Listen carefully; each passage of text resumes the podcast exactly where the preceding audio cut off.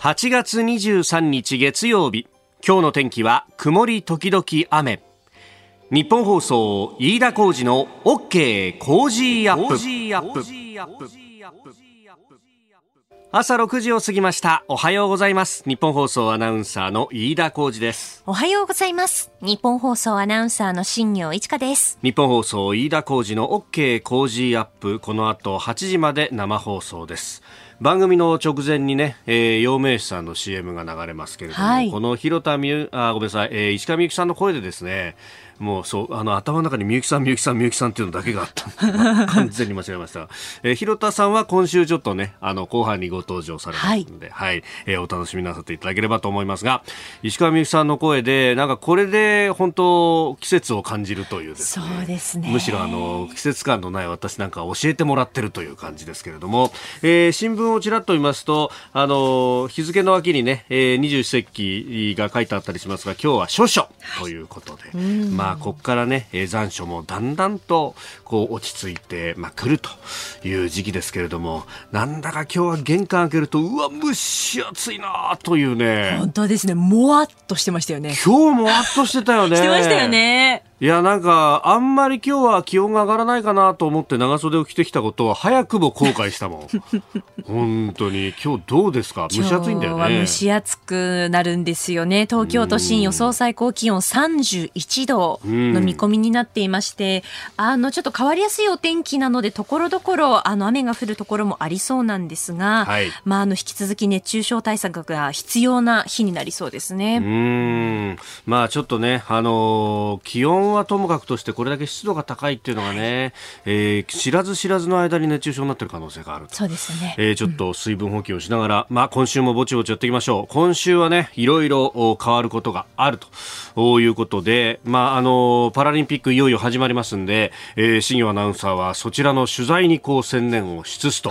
い。う形になります、はい、もうすでにねあの週末から新業さんはいろいろ動いていますんで。そうですね、えー、まあ、そのあたりの模様というのはですね、えー、この後6時30分頃ですかね、えー、東京2020パラリンピックレポートということで、えー、今週から始まります。このコーナーで、えー、新業さんにまた熱く語っていただこうと思います。で、えー、週末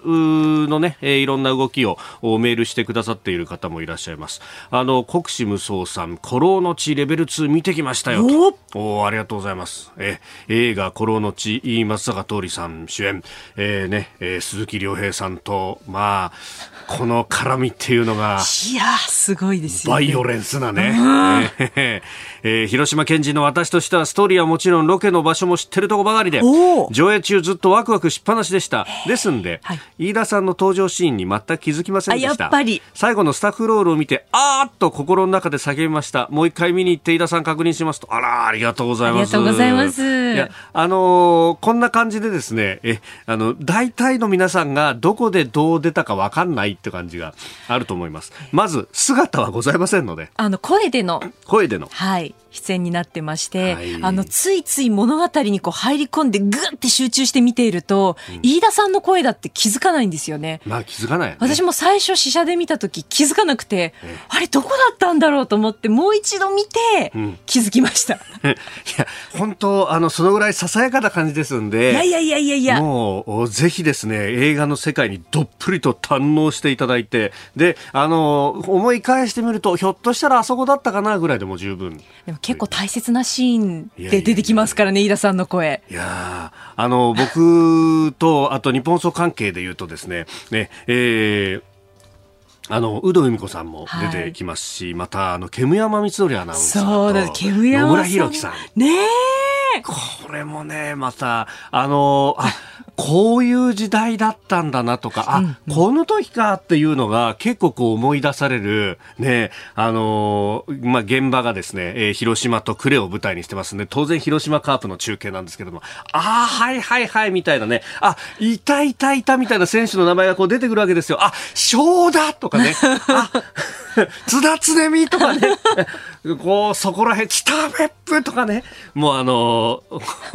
昭和から平成にかけてのこう野球ファンにとってはですね、もう、あ、はいはいはいはいみたいな人たちが、こういっぱい出てくるあたりも、またね、えー、え、え、これもいいわけですよ。そうですよね。煙山さんのあの実況のシーンは、ここからさあクライマックスだっていう直前に聞こえてきますからね。そうそうそうそう。いや、試合もクライマックスだが、点々、ね、そうそうそうそうそう、なんですよ。えー、そこら辺もぜひご覧いただければと思います。コロの地レベル2、えー、今あ、公開中でございます。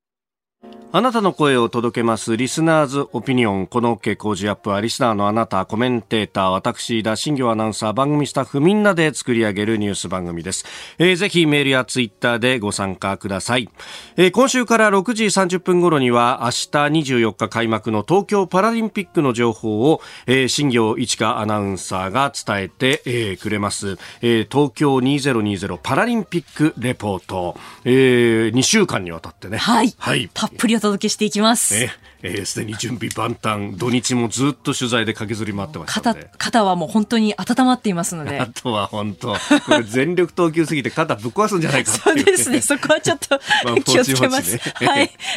さああ、そしてですね、えー、今週からパラリンピックの期間中でコメンテーターの方々は、えー、7時少し前からのご登場です。今朝は慶應義塾大学、えー、国際政治学者のお細谷雄一さん、えー。取り上げるニュースですが、まずは新型コロナ対策についてそれから昨日投開票が行われました横浜市長選挙について、えー、山中竹春さんが初当選を果たしましたが取材を続ける神奈川新聞の特別編集員、えー、有吉聡さんにつないでお話を伺っていこうと思っております、えー、それからキーワードイギリスで行われた新型コロナの実証実験について、えー、さらにアフガン情勢について、えー、政権崩壊から1週間ということになります。今週は千葉県の調整地域7市町村と JA 調整長生き市場から農産物と特産品の詰め合わせを毎日5人の方にプレゼントします。詰め合わせの内容をご紹介しますと、まずは甘みと酸味のバランスが絶妙な長生きトマト、白子町一宮町から、そして睦沢町からはさらりとした口当たりの甘酒を、茂原市からは本能ネギの名称で有名なブランド長ネギを、長良山の地下水で栽培した肉厚で歯ごたえのいい舞茸は長良町から、長南町からは肉厚でシャキシャキの新レンコンを、また村で収穫した蕎麦粉を打った長生き蕎麦を長生村から、さらに JA 長生長生き市場からは粘りがあって食味がいいと評判の新米コシヒカリ長生き美人をお届けします。調整地域の旬の食材、長生きのもとでおうちご飯をお楽しみください。プレゼントのお届けは9月中旬過ぎとなります。新鮮な野菜をお届けしますので、ご応募の際には必ずご連絡先、電話番号をお書き添えください。また、コージーアップの番組ホームページにもプレゼントの応募フォームがあります。こちらからも応募ができますので、ぜひご利用ください。いただいたオピニオン、この後ご紹介します。本音のオピニオンをお待ちしています。ここが気になるのコーナーです。スタジオ朝刊各紙入ってまいりました。えー、昨日行われた横浜市長選挙について、えー、一面トップというところが多いですね。朝日、読売、毎日、えー、そして東京という4紙が一面トップで、えー、書いております、えー、横浜市長に野党系山中市 IR 誘致反対、えー、首相支援候補を破ると、え、朝日新聞一面、えー、読売新聞横浜市長選与党惨敗野党系山中市当選菅政権に打撃。えー、毎日新聞横浜市長選や統計勝利首相地元小野木氏破るとうんいうふうに出てきております。まあ、メールもね、えー、これたくさんいただいてますね。横浜神奈川区豊松さん45歳会社員の方。えー、地元有権者ですが、かなり山中さん有利とは思いましたが、えー、開票速報と同時の当確には驚きました。えー、いわゆるゼロ投というやつで、8時にね、投票箱が閉まって、えー、各社の出口調査ですでに、あのー、ね、えー、差が開いてるんじゃないかということがデータとして分かっている場合は、8時にドンと当確が出るというやつですけれども、ね、えー、開票率0%の段階で当確が出るんでゼロ投というやつ。でありますが、えー、小此木さんは IR 反対が説得力なかったですね。IR 推進している菅総理が応援してるなんて矛盾してますし、というふうにいただきました。まあ、地元の方々にとってもそういう分かりにくさみたいなものはあったのかもしれませんね。まあ、このあたり、後ほどですね、えー、今日は地元神奈川新聞の、えー、特別編集員でもいらっしゃいます、えー、有吉さんとつないで、えー、また詳しく地元の様子等々も聞いていければと思っております。それからですね週末というか、まあ、金曜日に起こった出来事ではあるんですけれどもみずほ銀行のシステム障害、えー、今回に関してはあの ATM にはあ動いていたということなんですが特に窓口で、えーあの、お金のやり取りをしたりとか、あるいは振り込みをしたりとかですね、えー、外為をしたりと、えー、そういうところが、あの、ダメになってしまったと、えー、いう話で、えー、朝日は三面総合面に載せてますが、みずほ障害報告命令ということで、金融庁が、あ詳しく報告してくれということを命じたようであります。まあ、過去の再発防止策も含めて検証するという流れになっております。あの、19日ですから、前日木曜日の夜9時頃からすでに発生していて、まあ、ただ店舗なんで、店舗開けるのは、えー、翌朝からということで、えー、翌朝、えー、システムが障害を起こしてるぞということがね、えー、一斉に、えー、報じられたわけですが、あ翌日のお昼頃には全面普及になったと、えー、基幹システムと店舗をつなぐ機器が故障し、バックアップへの切り替えもうまくいかなかったということであります。で、お客さんへの周知は、20日の営業開始の30分前だったんで、えー、混乱が生じたということでありました。うん、まあ一連のね、あのいろんなこう不具合があって、えー、今年に入ってから、すでに、えー、複数回、ね、報告命令を金融庁は出しているということで、それも聞いてないのかっていうことになって、えー、いるようであります。もうすでに5回とか6回とかね、えー、不具合を起こしているということなんですが、まあ、あのみずほのね、中でその、システム関係の、まあ、仕事を請け負ってされた方々もね、えー、結構いろいろあの体験談等々出してますけれども、えー、その現場の人たちをどこまで大事にしていたかというあたり、もうすでにあの会社側には頭の中の使用書みたいなものがあって、で、それ通りに作れって言って、いやでも現場を考えたらそんなもの無理ですよって言った時に、えー、柔軟に対応ができていたのかどうか、そこで体だけを合わせるような形で無理やりにシステムを作ると不具合があちこちで生じるみたいなことが、えー、起こるような話をね、えー、現場の、まあ、専門の人からも聞きますんで、うん、そのあたりの意思決定も含めての検証が本来は必要なんですけれども、まあ、大体あの、社内で、えー、検証するということになると、こいつが悪かったんですみたいなものを一人立てて、結局それでおしまいみたいなことが往々にしてよくなると、これは一般論ですよ。一般論ですけれども、まあ、あの、会社という組織の中で、えー、よく起こりうる話であって、でもそれでは、あの、体質全体が改善しないと、うん、いうことがひょっとすると繰り返されてきたのかもしれないなということを考えさせる、えー、ニュースでもありました。以上、ここが気になるでした。今日から2週間、この時間は特別企画、東京パラリンピックの興奮をお伝えする東京2020パラリンピックレポート、新業アナウンサーです。はい、よろしくお願いします。よろしくお願いします。いやー、もう明日いよいよ8月24日に、ね東京パラリンピック開幕しますけれども。そうだよ。いや、来ましたね。来たね。本当だよね。リオのパラ行って、ピョンチャンも行って、はい、で、ここまでこう、ずっと準備をし続けてきたわけだ。なんか、夢なんじゃないかと思いますね。自分のところでね。いやこれだけ大きなものがと。ドキドキしてきました。あの、もうですね、本番を前に各競技場でですね、事前練習というのが行われていまして、まあ日本のチームはもちろんなんですけど、各国の選手の皆さんも練習してるんですよね。で、昨日いろいろとその会場に行って、下見に行ってきました。あ、行けるんだ。行けるんです、もうすでに。あの、例えばその動線とかメディアがね、はいはい、作業できるスペースだったり、ミックスゾーンの位置とかこう確認しておかないと。そうだよね。本番になった時に、どこにくんだろうって結構迷子になってしまうこともありますので、そういったことがないようにといった部分で昨日は下見に行ってきました。うん、で、朝にですね、日本放送から近いあの国際フォーラムに行ってきたんですけれども、はい、こちらですね、パワーリフティングの競技会場になってまして、あの、見てきたんですけど、うんうん、ステージがこう赤くラッピングされて、その中央にベンチプレスが置かれていて、天井には国旗がずらーっと並んでいるんですよね。でステージの裏側を見ると、うんうん、そのギリギリまでその選手の皆さんがこうコンディションを整えるっていう意味で、はい、アップに使うそのベンチプレスが10台、ずらーっと並んでて。あ、なるほど。そっか、あそこ、舞台広いから、はい、なるほど、裏にいろんなものを置けると。置けるんですよ。じゃあもう本当に競技してるところの真裏が、真裏がアップ会場になってる会場になってて。なるほどね。なので、あの、ここでギリギリまで皆さんコンディション整えて、ステージに上がるんだと思うと、私もちょっと緊張してきたなっていうところがありましたね。なるほど。あと、あの、ウォーミングアップルームというところもあって、そこではですね、各国の選手の皆さん練習していて、私が行った時はちょうどブラジルチームの練習だったので、ちょっとあの、距離を取って見ていたんですけれども、うん、あの早速こう上げる時に「うん!」っていうこう踏ん張る声があちこちから聞こえてきて、気迫を感じましたね、えー、地球の裏側からやってきた筋肉と思いながら。そこ？見ておりました。なるほど。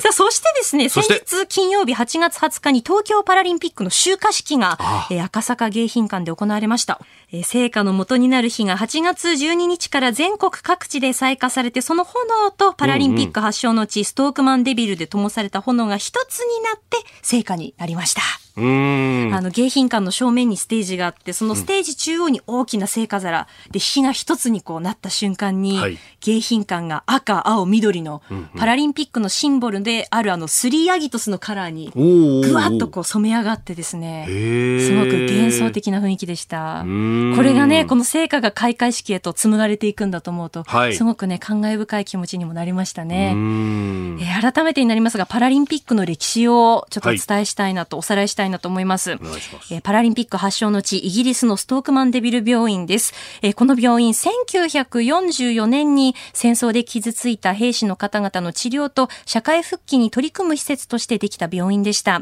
で、1948年にここで開かれたアーチェリー大会がパラリンピックへとつながっていくんですね。えー、東京は1964年の東京パラリンピックと合わせて2回目になります。うんうん、え同一都市で夏のパラリンピックが2度開催されるのは史上初ということで、はい、これもね、すごいことですよね。ねえ。え22競技539種目が行われます。うんで、今までですね、いろいろこう取材してきた中で、最近はあの、オンラインの会見などもあるんですけど、選手の意気込み聞いていて、印象的だった言葉がありまして、卓球の岩渕幸洋選手がおっしゃっていた、目標は金メダル以上ですという言葉なんですよね。以上？以上。で、これ何を意味してるかっていうと、金メダルを獲得することはもちろんなんですけれども、プラス、そのパラスポーツの魅力を発信すること、それが自分の魅力、あの、目標なんだというふうにおっしゃっていたんですよね。ですので、やっぱりこう、いろいろ取材していて、記録を追い求めていくっていうことはもちろん、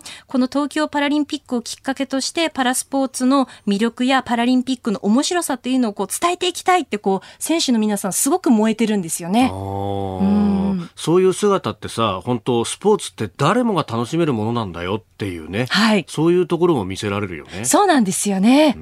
ですので、その現場の熱量というのを日々ここから、えー、パラリンピック閉幕の9月5日までお届けしていきたいと思います。うん、明日、いよいよパラリンピック開幕です。はい。えー、ということで、この時間、えー、新業アナウンサーに出演していただきますが、体調気をつけてね。はい。はい。えー、ということで、東京2020パラリンピックレポート、新業アナウンサーでした。さあこの時間からコメンテーターの方々ご出演いただきます。今朝は慶應義塾大学教授で国際政治学者の細谷雄一さんです。おはようございます。はいおはようございます。よろしくお願いします。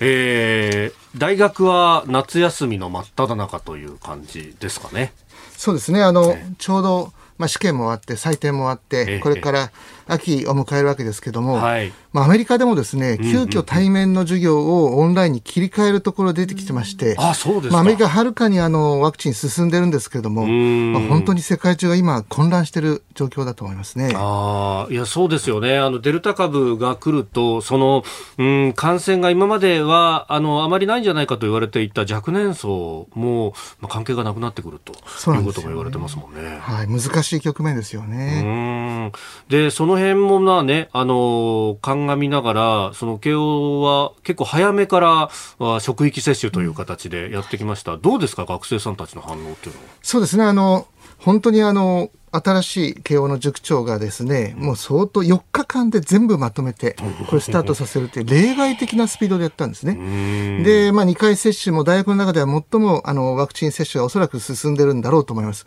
まあこれで、あの新しい塾長は完全にあの学生の心を掴んだと思いますね。もうやっぱり学生皆さん喜んでて、あの特にまあ海外留学したい人とか、まあいろんな活動再開したい人たちもいて、この2回接種をすると、やっぱりいろいろと学生も活動がしやすくなる。まあこれがあの塾長があの大学の学長の意図だったと思うんですけどもね。うん。あの結構ね若い人たちがこうワクチンをあの副反応とかもあって懐疑的なんじゃないかっていうような報道もありますけどやっぱあのやろうとする子は結構いますか？いやもう本当に最初の接種が始まって2、3日でものすごい行列ができまして、学生もあのみんな並んでました。やはりあの正確な情報をなるべく掴んで、はい、あのとにかく今の状況では行動制限っていうのが効果がない、うん、マスクが効果がないということで、やっぱり徹底してこのワクチンに今集中してるんだろうと思います。なるほど。今日もよろしくお願いいたします。はい、お願いします。ここでポッドキャスト YouTube でお聞きのあなたにお知らせです。お聞きの配信プログラムはニッポン放送飯田浩司の OK コージーアップの再編集版です。AM、FM ラジオ、ラジコ、ラジコのタイムフリーではニュースだけでなくスポーツの最新情報やエンタメ情報、医師が週替わりで登場、健康や病気の治療法を伺う早起きドクター。さらに黒木ひとみさんの対談コーナー朝ナビなど盛りだくさんです。ぜひ AM、FM ラジオ、ラジコ、ラジコのタイムフリーでチェックしてください。あなたと一緒に作る朝のニュース番組、飯田浩司の OK コージーアップ。ニッポン放送の放送エリア外でお聞きのあなたそして海外でお聞きのあなたからの参加もお待ちしています7時台もコメンテーターの方々とニュースを掘り下げてまいります。えー、今朝は慶應義塾大学教授で国際政治学者の細谷雄一さんです。改めましておはようございます。おはようございます。よろしくお願いします。細谷さんには番組エンディングまでお付き合いいただきます。では、7時台最初のニュースはこちらです。西村経済再生担当大臣新型コロナ対策で企業の休業措置も視野。西村経済再生担当大臣は昨日出演した NHK の番組で新型コロナ対策の人流人の流れの抑制について去年や今年の4月5月は大型連休を生かし企業は休むということで対応した。そうした強い措置も選択肢の一つとして考えなければいけないと話しました。また今ある法律の中で何ができるか工夫していきたいと現行法の範囲内で対応を検討する考えを示しております。まあ、この人流、人の流れの抑制っていうのをこうずっとと言い続けているなという感じもありますが、どうご覧になります？はい。あの、まあ、簡単に言えばコロナを、まあ、感染拡大を防ぐためにはですね、はい、まず行動変容、例えばマスクをするとかですね、あの、可能な限りですね、3密を避けると。そしてもう一つはこの人流抑制、はい、さらにはワクチンっていうのがあるわけですが、やっぱり今回のそのブレイクスルー感染と言われてますが、マスクをしてても感染するということもありますし、またワクチン2回済ませても感染する。そうすると最後のところはもうこの人流抑制、人の流れを減らさないといけないということだと思うんですけども、人流抑制というのは最も経済にもちろんこれマイナス効果ありますから、まあ、マスク、ワクチンでしたらこれ経済活動できますけれども、まあ、人流抑制ということになると、これ経済活動できなくなるわけですよね。はい、ですから、トータルなバランスとして、まあ、これしかないけれども、これをやると経済に悪影響があるということで、あの判断が、政治的判断、とても難しい問題だと思いますね。まさにそこの部分で、あの、オーストラリア、ニュージーランドというところも、まあ、ゼロ戦略は無理だろうとか、あるいはオーストラリアなんかはもう戦略断念ということが出てきてますよね。そうですね。あの、もうすでにイギリスやアメリカは、やはりですね、ワクチンを2回をすれば、これ重症化ほとんどないと。はい、もう死亡者もほとんど出ないということで、もう、あの、風邪、今までのインフルエンザと変わらないというような、うあの戦略に転換したわけですね。はい、で、まあ、これを日本ができるかというと、今日本はやはりまだ、この感染をとにかく止める、まあ、ワクチンがまだそこまで進んでないということもあると思うんですが、完全に止めるということだと思うんですけれども、これ国ごとにやっぱり、あの、戦略を常に転換しながら、最善な方法を探しているという感じだと思いますね。うん。まあ、あの、これ、それこそ去年のこの時期とかであれば、都市封鎖っていうのを各国がやって、まあ、それによって対応するんだっていうことになってましたが、やっぱりこう、ワクチンが出てきてから、ちょっとずつこう、変わるところがあるわけですかね。そうですね。あの、まあ、基本的にはその、ワクチン2回というのを、うんうん、まあ、菅総理も目標にずっとこれを、早いピッチで進めてきたわけですけど、スタートは遅かったですけどもね、まあ、しかしながらこのワクチン2回してもブレイクスルーの感染それでも感染するということですから、はい、まあ、そういった意味ではですね本当にもう何をしたら止められるのかというのが、まあ、どこも答えがない状態だと思うんですよね。その中で果たして経済活動をずっと止めたままでいいのかというもう国民の側の不満が今大きくなってるんじゃないですかね。これその辺もこう鑑みながらあの入院基準の見直しであるとかあるいはあのこう重症ごめんなさい、えー、緊急事態宣言そのものの宣言の発出のこう条件の見直し等々っていうのがこうポロポロ出てきだしたこの辺っていうのはこのゼロコロナ戦略じゃなくてっていうところをこう見越したものなんですかね？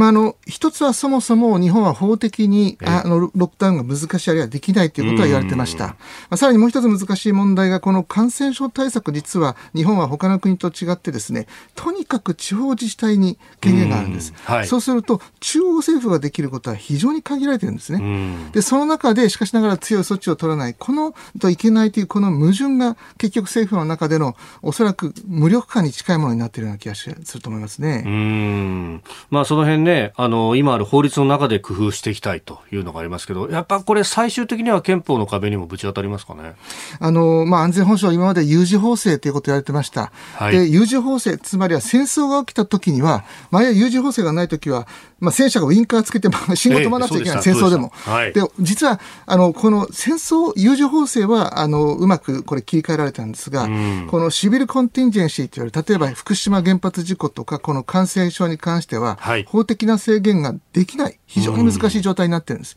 で、この福島原発や、あとはもう地震とかもそうですけども、こういった時にどういうふうに政府がより強強力な措置を取れるかということが、うん、もうそろそろこれも限界になっている。現行の方ではもう限界だと思いますね。うん。今まで例外的にそういうことを考えずに進め、住んできたっていうことなんですかね、これは。まあ、もっと言うと国民の善意、にほぼ全て委ねると。で、まあこれ、安保法制、まあこれ平和もですね、外国が日本に攻めてこないという外国の善意に任せてたんです。はい、ところがこの今回の感染症の問題は国民の善意に任せてるわけですね。じゃあもしも国民がこの善意、つまりはこの感染拡大にしないような行動変容であるとか、人流抑制の言うことを聞かなかったらどうするかというと、まあそれはどうしようもないというのが今の状況だと思いますね。えー、まずは新型コロナについてでした。おはようニュースネットワーク。ではこの時間取り上げるニュースはこちらです。横浜市長選挙、山中竹春さんが初当選。任期満了に伴う横浜市長選挙は昨日投開票が行われ立憲民主党の推薦を受けた無所属新人の山中竹春さんが初当選しました投票率は前回よりも10%以上多い49.05%でした過去最多8人立候補のこの選挙、えー、山中竹春さん初当選であります。えーまあ、IR あるいは新型コロナ対策というところが、まあ、争点とされておりました。さあ今朝この時間はですね今回の横浜市長選挙について神奈川新聞特別編集委員の有吉聡さんにお話を伺ってまいります。有吉さんおはようございます。どうもおはようございます。よろしくお願いします。さあ、あの、今回のこの選挙、山中さんの当選、えーはい、それも、あの、各社、もう8時に投票箱が閉まったと同時に、えー、まあ、いわゆるゼロ党ですよね。ねこのあたり、どうご覧になりましたか、結果は。そうですね。あの、やはりあの、まあ、あの、8人お出になった中で、はい、まあ、あの、まあ、序盤から、まあ、あの組織力なので、まあ、5人に絞られた感じなんですよね、まあ、山中さん、はい、それからあの国家公安委員長やられた衆議院議員だった小此木さん、はい、八郎さん、それからあの現職の林久美子さん、はい、それから長野県知事をやられた作家の田中康夫さん、それからあの元神奈川県知事の松田茂文さん、はい、まあ、この5人の方が、まあ、あの一応、序盤は有力で進んでたんですが、やはりその、まあ知、知事であれ、現職であれ、あの衆院議員であれ、はい、やっぱり、まああのー、まあ、まあ、経験者ではあるんだけれども、そういう人人たちがやってる中でコロナって収まらないじゃないですか、なかなか。はい、でえー、そうして5人の中で、やっぱり山中さんって一番こう精神に見えたと思いますよね。あフレッシュに。フレッシュにですね。で、やっぱそういう中で抜け出していったんだなっていう感じはしますね。うんあの番組にもですねメールやツイッターさまざまいただいてるんですが、はい、やっぱりこの既存の政治に対しての不満みたいなものっていうのは相当強かったわけですか？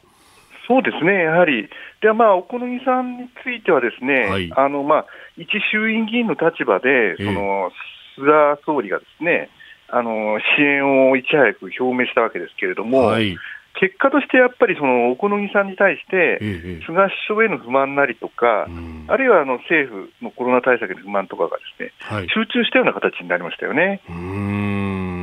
そう考えると、まあ、横浜市政の課題もさることながら、やっぱり国政との直結みたいなものが、この選挙でも見られたわけですか？そうですね、やはり、あのなんですか、横浜市民だけじゃなくて、まあ、あの飯田さんもね、確かあの横須賀のご出身で、そうですもともとあの近隣ですね、はい、だから、まあ、そういういろんな周辺の方々の関心も高くて、あのー、そういうこう単にこの横浜の政策だけじゃなくて、はい、やっぱりその国の政策とかに直結していくような選択がされたと思いますね。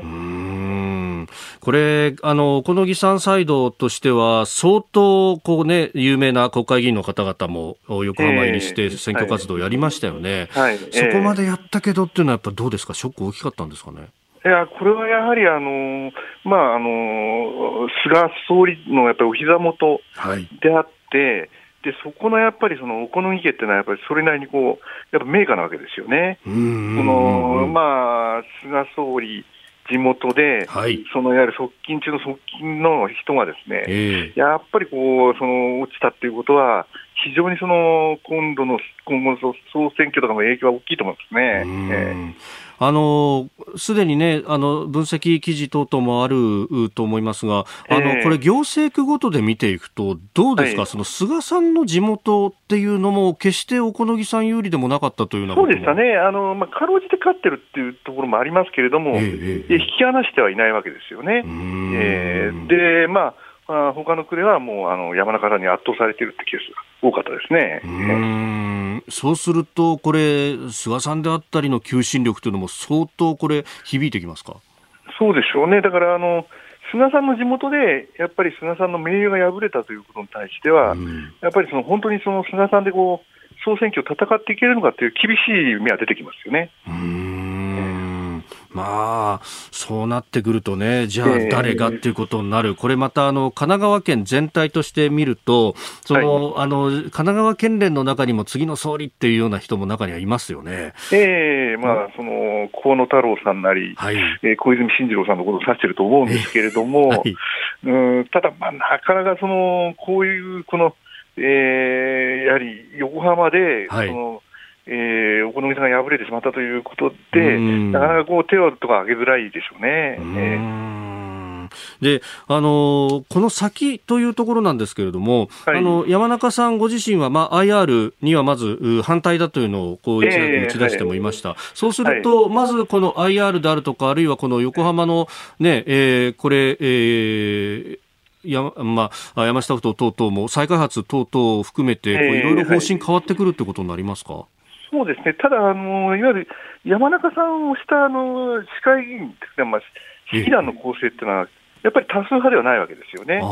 やっぱりあの小野木さんなりをした自民、公明なりがやっぱり、はい、あの市議会の過半数を占めてるわけですから、やっぱそういう人たちの意向なしでは、いろいろ市政は進められないというとで、はい、まあ、どうやってそのやっぱりこう融和を図っていくかということは、まずはそのあの先の政策を進めていく上で大事なことだと思いますよね。あ、えー、まともにやれば、本当にガチンコでぶつかることになっちゃうということです、ね、そうですよね、だから4年間停滞っていうことも起こりうるわけですから、まあ、やっぱりその市民目線でですね、そういったことはないようにしてもらいたい。ですよね。なるほど、わかりました。いや、あの、朝から有吉さんどうもありがとうございました。いえいえ、どうもありがとうございました。またいろいろ、あの、教えてくださいはい、ありがとうございました、はい、ありがとうございました。失礼いたします。失礼します。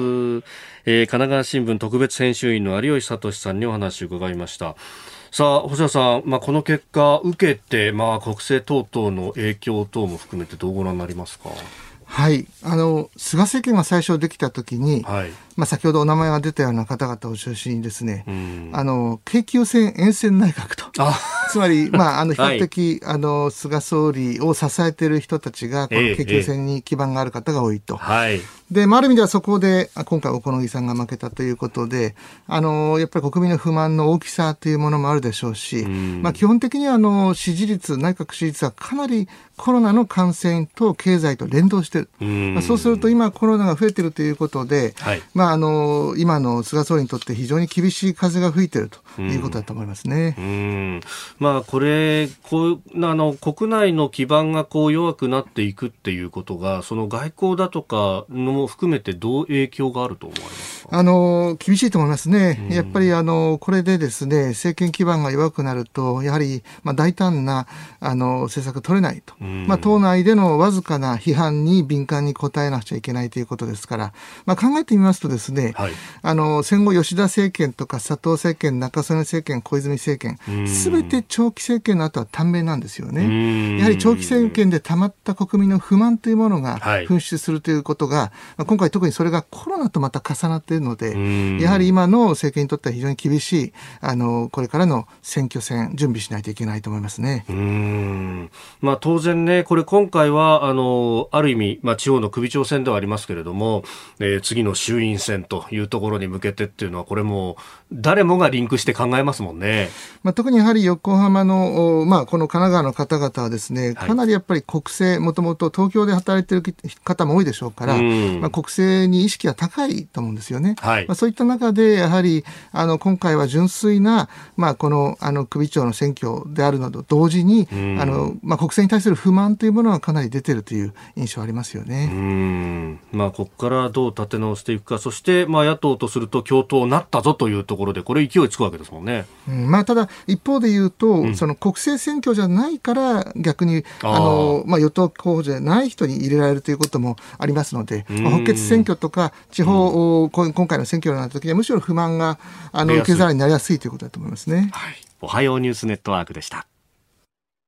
さあ、そしてここで番組からのお知らせです。9月6日月曜日からのコージーアップは特別企画でお届けします。新型コロナウイルス、景気の低迷、そして今後の政局、なかなか先が見えませんが、未来に向けて提言をしていきたいと思います。えー、ゲストが決まりました。えー、まずは河野太郎ワクチン接種推進担当大臣と、甘利明自民党税制調査会長であります。まあ、ワクチン総裁選のみならず、経済政策、半導体等々も含めて、いろんな話を伺っていこうと思っております。はい。えー、そしてコメンテーターの皆さん、いつもより早い6時台前半からの登場です。月曜日はジャーナリストの須田慎一郎さん。火曜日、自由民主党参議院議員の青山茂春さん。水曜日、数量政策学者の高橋洋一さん。木曜日、外交評論家で内閣官房参与の三宅邦彦さん。金曜日、明治大学准教授で経済学者の飯田康之さんです。詳しくは今後番組の中でお知らせしてまいります。再来週9月6日からの工事アップも何卒よろしくお願いします。え続いて教えてニュースキーワードです。イギリス新型コロナ実証実験イギリス政府が6月から7月にかけて行った新型コロナウイルスの実証実験でサッカーヨーロッパ選手権8試合に入場した観客合計35万人のうちおよそ6400人の感染が明らかになりました。イギリス政府が20日に発表した報告書で明らかになっております。大規模イベントの再開に向けて実態を調べるという名目でありました。こういうことやれちゃうんですね。えー、これ最初聞いた時驚きましたけどね、うん、ある意味ではもう人体実験ですよね、うんうん、あの実際にどれぐらいあの感染が拡大するかということを、まあ、わざとこの大規模なイベントでこれを確認すると、はい、まあ、これを受けてこれから対策を練るということだと思うんですけれども、まああのイギリスらしいなって気がしますよね、えー、このユーロだけじゃなくてウィンブルドンテニスのウィンブルドン選手権でもやっていたと。そうですね。まあ、あの、もともとイギリスは去年、はい、あのコロナが始まった時あのジョンソン首相があの集団免疫戦略という形で、はい、もう何も対策を練ずにどんどんどんどん感染を広げて7割の結局はこの免疫を獲得すれば止まるだろうと、それをやろうとして、はい、まあ、やはりこれあの医療破壊病院が崩壊するということで急遽転換しました、はい、まあ、そういった意味では、まあ、イギリスはあの常にこの斬新なあのある意味ではさまざまな方法を用いて、でそれを失敗しながら出世するという感じがしますよね。うん、まあ、その中においては、ジョンソン首相ご自身も感染をして入院をしということがありましたもんね。あの、まあ、もともとですね、かなりあの、ジョンソン首相も当初は、はい、あの、マスクをしないでいろんなところに移動したりして批判されてました。はい、で、まあ、本人も、あの、本当にあの、まあ、重症化なりかけたところで、えー、あの、どうにか、あの、その、まあ、医療の支援によって、あの、健康回復したわけですけれども、まあ、そういった意味では、まあ、イギリスはワクチンの接種においても先に先行してます。はい、まあ、イギリスやイスラエルがどういうふうな、あの、状況になっているか、まあ、おそらく日本はその後を追ってるわけですから、それを見ながら、はい、あの、同じ失敗を繰り返さないようにしたり、あるいは良い政策を取り入れたりするということができるんじゃないでしょうかね。うん。まあ、そのあたり、すでにイギリスの場合は、2回接種をした方がもう大半に上るということもあって、この実験ができるというような部分もあったわけですかね。そうですね。やはりイギリスは非常に、あの、現実主義的ですから、少なくても、あの、今の感染者数というのはほとんど気にせずに、はい、まあ、あくまでもやはりあの重症化率、致死率、死亡率、これを見て、あの、対策を練っていると思いますので、まあ、そういった意味では、まあ、あの、確実なことと言える、として言えるのは、うん、2回接種した場合には、はい、ほとんど重症化や、あるいは死者が出てない。で、これがあることによって、次にどういう対策を練るか。はい、まあ、日本はその一歩手前の、とにかく感染者を広げないというところで止まってますので、はい、なかなかその次のあの、もう一歩が進めない状況のような気がしますよね。うん。まあ、今回のこの、実験でも、えー、準決勝と決勝で、えー、感染した人があほとんどであったということで、えー、密な状況、大声で叫ぶ人も多かったというような、えー、分析もされているようであります。まあ、逆に言うとこれあの望むべきな行動みたいなものもあぶり出されてくるわけですね。まあ、そうですね。やはり、あの、マスクをつけてですね、まあ、大声を出さない、密にならないという、先ほど冒頭で申し上げたような行動変容と、うん、あとは人流抑制、はい、で、これが効果がないということはないということはもう分かってるわけですね。うん、まあ、しかしながら、それを十分にしたところでも、結局、この、あの、サッカーの欧州選手,、選手権の例のように感染が出てしまう。まあ、この二つの矛盾した状況をどういうふうに組み合わせるかというところだと思いますね。で、あとは、そのデルタ株のような感染力の強いものが入ってくると、まあ、また変わってくると。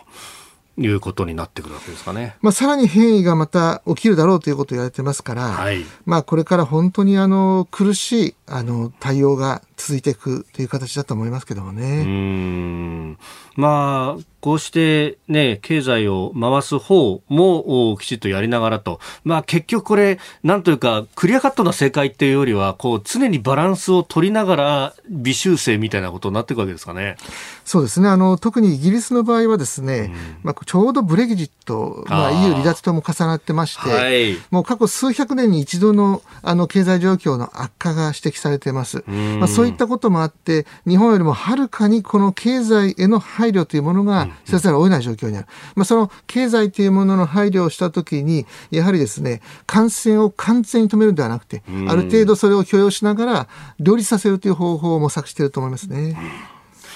えー、キーワードをお送りしました。続いて、ここだけニューススクープアップです。この時間、最後のニュースを、スクープアフガン政権崩壊から1週間、タリバンが新政権の枠組みを協議へ。アフガニスタンで武装勢力タリバンが実権を掌握してから22日で1週間を迎えました首都カブールにはタリバンの実質ナンバー2政治部門トップのバラダル幹部が入り今後新政権の枠組みが協議される見通しです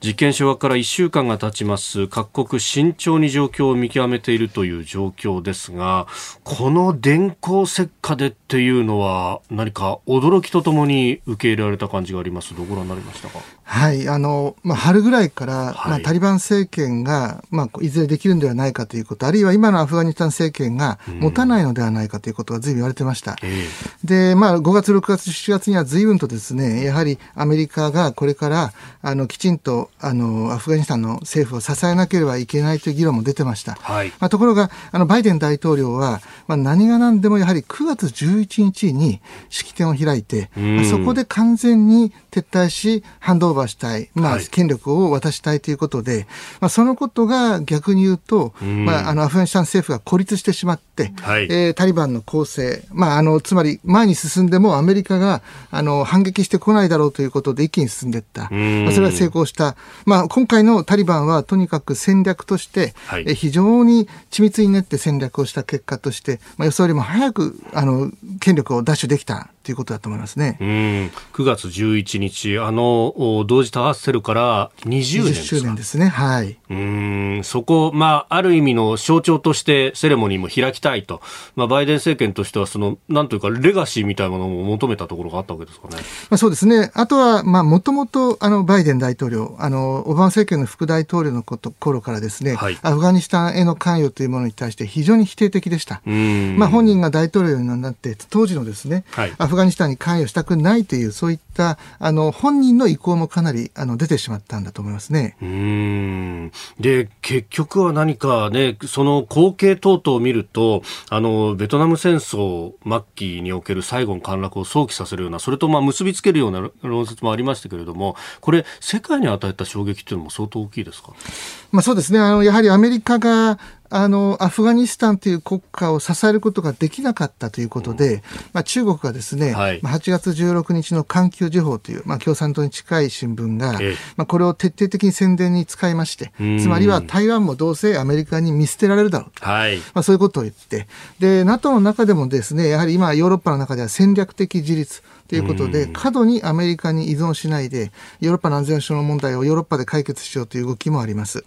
まあ、これは日米同盟、日本にとっても、はい、あの、アメリカが信用できないということではありませんけれども、やはりですね、あの、アメリカがどの程度関与するのか、まあ、尖閣諸島の問題、台湾の問題、はい、まあ、これについて、まあ、同盟強化ということをこれからやはりあの進めていくことが重要だと思いますね。うん。まあ、その辺ね、このまあ、アメリカの撤退を、まあ、表明というか、あの、改めて説明した先週のバイデン大統領の演説の中では、自ら守ろうとしない国をアメリカ軍が守ることはないんだと、まあ、これ違約ですけれども、いう趣旨の発言があったと。で、そこでもって、まあ、日本国内でも、これ主語をじゃあアフガニスタンじゃなくて日本と変えた時にも同じことが言えるんじゃないかというようなね、えー、議論もありましたよね。そうですね。あまりあの、注目されないんですけど、もともと1948年、はい、アメリカが NATO を作る1年前ですけれども、うんうんうん、そもそも、あの、アメリカの上院の議会でバンテンバーグ決議っていうのが出ます。これ何かというと、アメリカが軍事支援ができる国は、自助努力をしている国だけだと。ですから、日本の場合、当時、軍ってありませんでしたから、はい、まあ、日本があの日米安保条約を、まあ、1951年9月締結する上で、日本が自助努力が必要だ、まあ、それで結局、警察予備隊、さらには自衛隊が作られるわけですね、はい、自衛隊がなければ、日米同盟は作れない、つまり自衛隊が自助努力をしているという、ある意味では証拠になるわけですよね。でところが、やはりアメリカの善意に甘えて、まあ、ヨーロッパも日本も十分な防衛努力、防衛費を費やしてこなかった、まあ、こういった不満がアメリカの中では非常に大きくなっていて、まあ、バイデン政権も中間層のための外交ということを言ってるわけですね。はい、つまり何のために外交するかというと、それは外国を助けるためではなくて、アメリカのミドルクラスを助けるためだと。まあ、だとすると、はい、日本は全く自助努力、防衛努力はしないけれども、アメリカが助けてくれるから何もやらなくていいだろうということは、今まで以上にやはり言いにくいことになると思いますね。うん、うん、それこそ、あの、一連の安保法制の議論のところで、うん、まあ、政権がとうとうが言っていたのがまさにその部分ですよね。あの、アメリカの青年たちが血を流すのに日本が何もしないじゃ通らないじゃないかと。そうですね。今まで、あの、日本はですね、基地を貸してるから、それが日本の自助努力だと。うんうんはい、だからアメリカが助けに来いっていうのはロジックとして、まあ、ある意味であったわけですね。ところがそれはもう通用しない。あの、同盟国として、やはり日本も自助努力をしないといけないということで、まあ、その、ことが結局ですね、安保法制にもつながってきますし、うん、今回のアフガニスタンの問題、つまりアフガニスタンは自分たちで自分たちの国を守ろうとしていない。まあそういった国に対してアメリカは軍事的な支援ができない。これはもともとのバンデンバーグ決議や、あとは MSA 協定と言われるもので、アメリカでは国内法上、それは前提としてある。まあ、それが十分に今まで日本の中でもあまり理解されてなかったのかもしれないですね。うんそれからあのもう一つその安保法制と巡って今回のアフガニスタンの件で一つポイントとなったのが、はい、じゃあ法人をどう守るか救出させるのか、はい、あるいはその協力者たちっていうここあの法人の保護そして退避というところようやく自衛隊機もね派遣へということが今週というか昨日あたりから出てきました。そうですね。議論されてますけれども、うん、これも安保法制によって、はい、ようやくですね自衛隊法を改正して法人救出のために、うん、まあ、自衛隊行動を取る今まではこれできなかったまあ、南スーダンでもこれ実践しましたけれども、はい、やはりあの日本国民の生命を守るためにですね、じゃあどうやって外国の法人を助けるかって言ったら、今まではその安保法制できるまでは、外国の善意、誰か助けてくれるだろうということですよね。はい、だけれども、アメリカでさえも今1万人以上いる人のまだ2000人しか脱出できてないということで、はい、飛行機足りないわけですね。で特に輸送機、実はあの軍がですね、比較的性能が高い輸送機を持っている国ってそれほど多くないんです。です。から、アフガニスタンが戦争終わった後にですね、はい、えー、アフガニスタンの中で ISAF、NATO の ISAF という形で支援をする上でですね、何度も日本に輸送機をあの貸してくれと、要するにあのアフガニスタンの国内での人の移動のために使いたい。で、これ日本断ってるんですね、危ないから。はい、実は自衛隊の中では検討されてまして、輸送機をアフガニスタンに運んで人を移動する。まあ、あの、内戦中、あるいは混乱の中よりも、今の方が、まあ今も混乱してますけれども、はい、まああの、自衛隊機を飛ばして法人を救出する、まあ安保法制もできましたから、そういった意味では、今回は、まああの、政府の判断は私は的確な判断だと思いますね。うん。あの、当初ね、大使館員12人の方々は、あの、イギリス機で、えー、退避をしたということが報じられていて、いや、またその、例えばイラン・イラク戦争の時のテヘランみたいに、こう、外国の民航機に頼るのかっていうようなことになりましたが、結局、これ、まあ、根回しに時間がかかったという部分はあったかもしれませんが、この決断っていうのは結構、こう大きいものがあるんじゃないですか？あのそうですね。あの実はあの初期の段階でイギリスにあの、まあ、イギリスの軍用機によって日本の外交官に助けてもらいましたけどもあの時にも実は政府内で検討されたということが報道で出てました、はい、ですからやはりあの日本の外交官を助けるためには自衛隊機を出す必要があるんではないかと、まあ、もちろんあの日本の方がイギリスに比べてはるかにそのプロセスに時間かかりますから、あの段階でイギリスの軍用機で、まあ、国外に脱出したのは、まあ、的確だったかもしれませんけれども、まあ、しかしながら今残っている日本大使館のため、日本の外交官のために働いてくれたあの現地の職員が、これから処刑される可能性がありますから、はい、まあ、そういった人たちをすでに他のあの国々は主要国が救済してますので、日本だけ見捨てるということになりますと、これから、あの他の大使館でも日本のために現地の人たちが働こうと思わないかもしれないですよね。そういった意味では、まあ、あの日本のですねあの輸送機を用いてそういった人たちを救済しさらにアメリカのあの民間人も救済するということが、あの日本に対する国際的なイメージに大きくあの貢献すると思いますね。うんただし、これには、まあ、当然ながらリスクも伴うというところにはなるわけですよね。このあたりっていうのはあの一歩進んだ覚悟みたいなものも必要になりますか、まあ、言い換えるとこれから例えば今アメリカでずいぶん議論されてますけども台湾有事ですよね、はい、台湾で有事が起きるかもしれないですし、まあ、尖閣諸島だけではなくて実は先島諸島あの、まあ、この沖縄の中でですねいずれ、えー、何らかの形で有事が起こるということも今議論しなければいけない段階に来ていると思います、まあ、そういった中でやはり安全にあの法人を救出するということをオペレーションとして、まあ、今回あの、まあ、実際に経験をするということはあの自衛隊にとっても非常に重要なある意味ではあの先例になるんではないかなと思いますね。まあ、南スーダンで一度成功させてますから、今回非常に難しいオペレーションですが、あのまああの政府の判断というのは私はあの必要な判断だったと思います。えー、アフガニスタンについて様々な運転でお話をいただきました、えー、このコーナー含めポッドキャスト YouTube ラジコタイムフリーでも配信していきます。番組ホームページご覧ください今朝もポッドキャスト YouTube でご愛聴いただきましてありがとうございました。飯田浩司の OK コージーアップ東京有楽町ニッポン放送で月曜日から金曜日朝6時から8時まで生放送でお送りしています。番組ホームページでは登場いただくコメンテーターのラインナップや放送内容の原稿化された記事など情報盛りだくさんです。また公式ツイッターでも最新情報を配信中。さらにインスタグラムではスタジオで撮影した写真などもアップしています。ぜひチェックしてください。そしてもう一つ飯田浩二アナウンサーの「夕刊富士」で毎週火曜日に連載中の飯田浩二の「そこまで言うか」こちらもぜひご覧になってみてください。